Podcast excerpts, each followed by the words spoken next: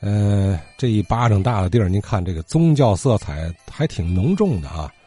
海潮寺呢是佛寺啊，紧挨着就是清真寺啊，往前走有圆通观，呃，是个道观，啊，还有不少民间宗教啊，像前些日子咱们聊到的这个。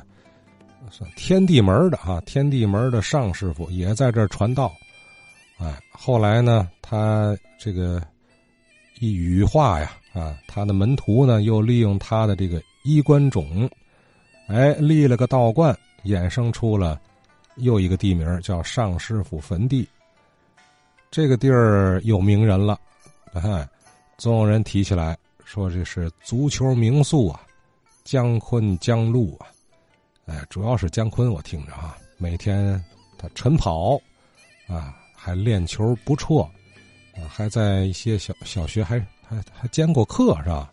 其实那会儿他好像已经处于退役状态了，但是每天还在练球。你看，对于这个足球运动的还非常痴迷。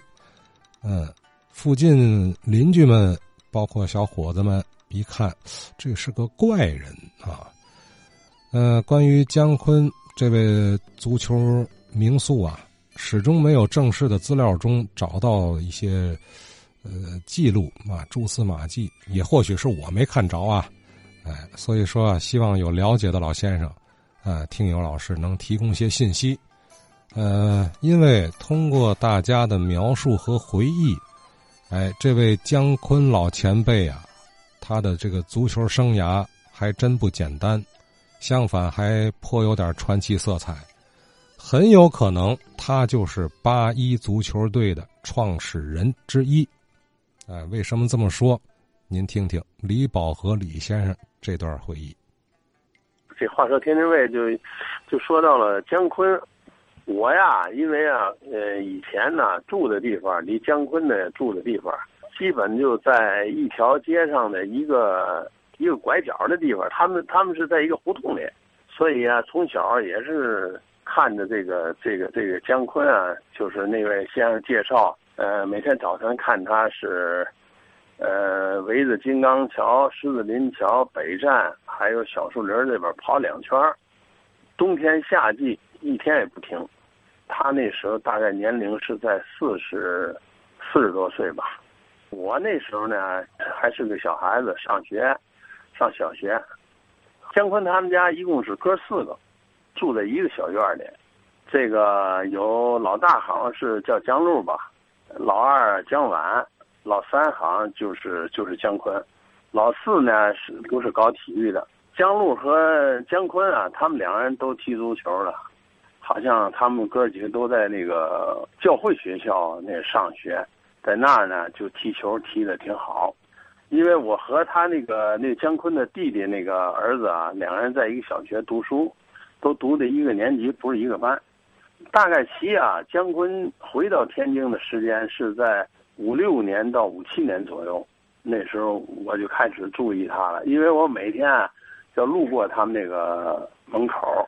他呢，每天他的活动程序是这样：每天早晨呢，起来以后要围着这个刚才我说的这跑两圈之外呢。然后呢，一回到家就是开始踢球。他那胡同是一个半截的小胡同，里边就两个门这胡同里，就是一边跑的就那种小跑，一边是踢这个球。这球在脚脚上就不掉地，就踢着跑。然后呢，就是在头上顶也不掉地。那时候在七八点钟的时候，我们这些小孩子都围那看呢。他有时呢，我们就给他递递球。一地球，他他撩起来，接着顶，就那样练。冬天也是浑身都湿透了，都是那穿的那个那小裤衩呃，他有时候坐在夏天的时候，特别放暑假的时候，他坐那乘凉，也有人问他：“你这个练是怎么回事呢？”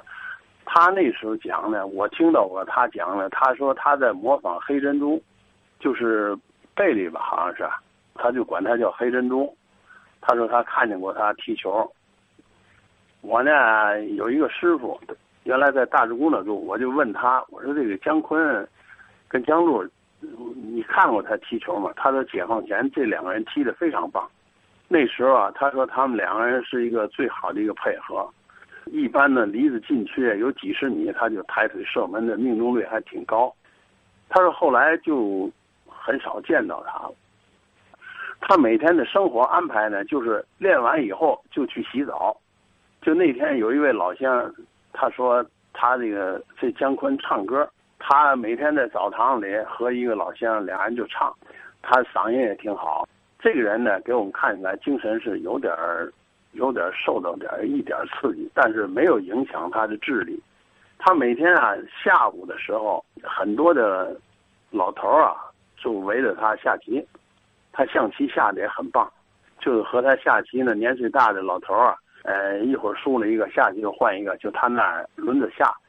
每走一步棋呢，他都讲这棋谱。经过我们听，也有听别人讲，有时也听他自己讲的，就说怎么就。就突然间见不到他们呢。这个东北有个连队，是黑龙江啊、吉林呐几个地方组成一个叫东北风。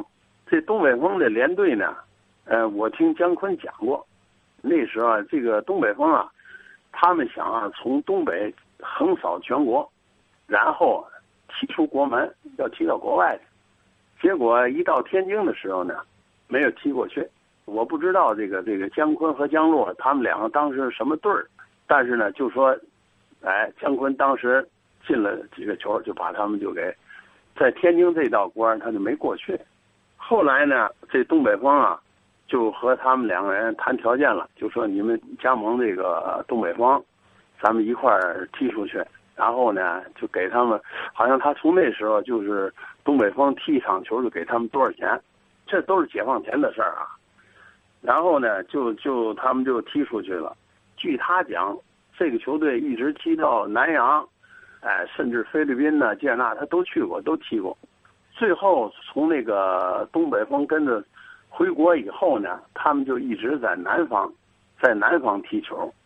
他还跟我们讲过一次，就是说好像在那个在上海，那时候姜昆就比较有名气了。他那个踢球的。呃，踢完他们做了一次就是慈善事业的那种足球比赛，比赛结束之后呢，由姜昆呢拍卖他他踢的那个那个那个足球，他说，呃，最后叫一个很大的一个商人出了很高的钱把这球买走，然后他们这钱呢就捐献给这当时的慈就慈善事业孤儿院什么的。上海这一段事儿，他他他讲过。后来呢，也是听他们说，他们哥俩呢，后来呃，有的地方就变成解放军，他们俩就去解放军了。当时说投奔了刘伯承的部队，这个部队首长就和他们谈了，就说你们能不能在部队组建一个足球队？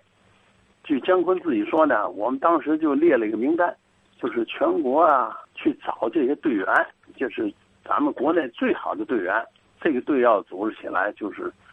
好像我们国家的精英都到这个队里来了。当时呢，部队首长就说：“这个不行，现在需要你们从部队的战士里面去挑，组织我们部队自己的这个这个足球队。”这姜昆说：“那部队战士我看了，都够呛，都练不出来，基本都是废铁。”首长说：“废铁也希望你们能把他把他们练成钢。”最后呢，他们就在部队里开始选队员。选了以后呢，就组织了这个部队里的足球队。这个足球队啊，据他们讲，好像就是，呃，南京八一队的前身。这个姜昆啊，跟姜璐他们，就在这个队里头踢，就是南京八一队。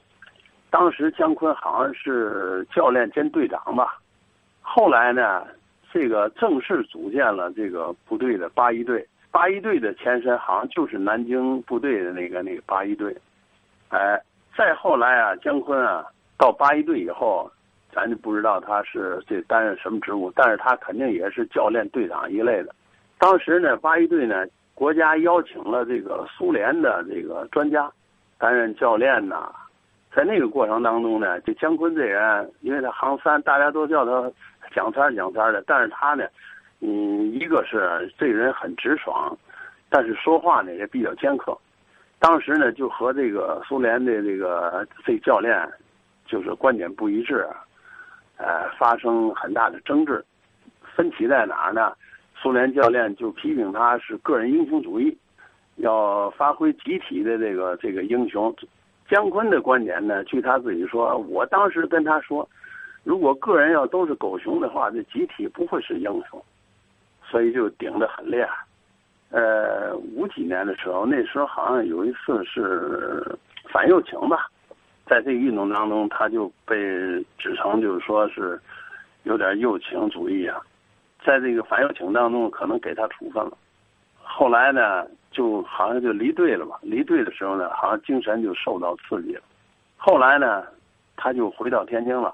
这个时间大概是五几年的时候，五六五七年左右的时间。回来以后呢，当时呢，好像是给他安排的工作是一个中学体育老师。他去了以后，他说：“我只会踢球，不会当老师，我干不了。”以后啊，也见过他，好像啊。在一个街道工厂里边上班，穿着一件这个蓝色的这工作服，戴着一个八角帽，呃，提了一个吃饭的饭盒，时间也不太长。后来呢，他基本就是在家，这个生活可能也也是比较困难，因为他的爱人好像我记得是一个南方人，也是跟他从南方过回回天津的，他有一个有一个小男孩。然后呢，生活也是挺困难的，在天津找了一个工作，他爱人，呃，那时候呢又赶上那个劫粮度荒啊，哎呀，他反正吃的也多，另外他说我的腿可不能细了，反正这一家子就是说挺紧张的。在这个过程当中啊，听说也有的工厂啊请他当过教练，业余队啊，这工厂的厂队。好像是亚钢三厂了，是哪个工厂工会请过他？哎，据说给的钱也不多，因为他生活有困难，所以有的队员呢就要凑钱，就说给教练，但是时间也不太长，因为他认为这个球队的基础不是特别好。那时候好像听他们说啊，早期的时候，天津市有的大的球赛哈，也有人请他做过场外指导。他呢，有时间呢，也写过一些足球比赛的评论，也都是为了生活吧。姜昆呢，他对这个国外的足球队啊，我们在一起听他讲的时候，他比如像那个苏联那时候有个泽尼特队什么，他说这个球队，我们跟他比赛的时候有输有赢，不是什么了不起。哎，另外呢，他呢就是说对国内的一些球队啊。在禁区门前呢，都滚藤人蛋的这种打法，他很有看法。这个人就是比较 比较傲气啊，哎，很多年来他就一直坚持锻炼、长跑、踢球，哎，每天都是这个规律。就谈到这个时候呢，我也想说啊，就是说他呢，对于他自己这个问题啊，可能啊，长时间以来他一直在做申诉，因为啊，我们看见过他在给贺龙。贺龙当时是体委主任什么的哈，他在给贺龙哎正在写信，写信呢，他的毛笔字写的非常棒，那个小楷字写的棒极了。他们问他，好像正在给贺龙写信，他反正一直就是在申诉他的这个这个这个情况吧。姜昆呢，他那儿子啊，他是不让他踢球，哎，他儿子也说，我爸不让踢。这个至于啊后期呢，就是说。姜昆，这个什么时候这个给他落实政策？这个后来我就不在那块住了，也就也就不了解了。姜昆呢，好像他死的时候有人跟我说，好像他是八十左右死的。反正我觉得姜昆和姜璐啊这一对兄弟啊，是咱们天津啊解放前足球界的也是两个明星。姜璐后来死在南京。他那个原来也是在部队嘛，他下来了，好像江江江路没下来。他的姜昆航三那个二哥好像姜晚，好像是北京体育学院的一个老一个一个老师吧。反正姜昆的事儿呢，我小时候就有那么个接触。哎，我还很想希望知道哈，这个姜昆，呃，他们的这个一些呃具体的情况，有有更了解的。呃，姜昆的这个这个后代啊，或者是直男忘女啊，他们能给啊介绍一下？因为这个在我们天津来说，后来就他们的消息就没有了，从解放以后就没有，解放以前还是挺有名气的。哎，您听听啊，通过李保和先生和之前有一些听友的这个介绍，综合来看，姜昆这位足坛前辈真不简单，有才华，哎，却又有点傲气。这个人家有能耐的人啊，我看 大多都这脾气啊，看不上你们这些啊，什么泽尼特。我们那会儿，但他说的应该就是民国时期了。我们那会儿跟他们有输有赢，您听听啊。而且人家还真不是四肢发达、头脑简单、粗粗拉拉的啊，有学问，是吧？这个象棋下的也好，据说在学校代课啊，教历史那个板书写字写的也好。在哪儿迷上足球了呢？刚才李先生说了，提供个线索，就说教会学校，哪个教会学校？嘿。咱推测啊，弄不好就是新学书院的，所以关于这位老前辈的情况啊，还请教各位听友。哎，我的电话幺六六零二六七五三三一。今儿节目到这儿。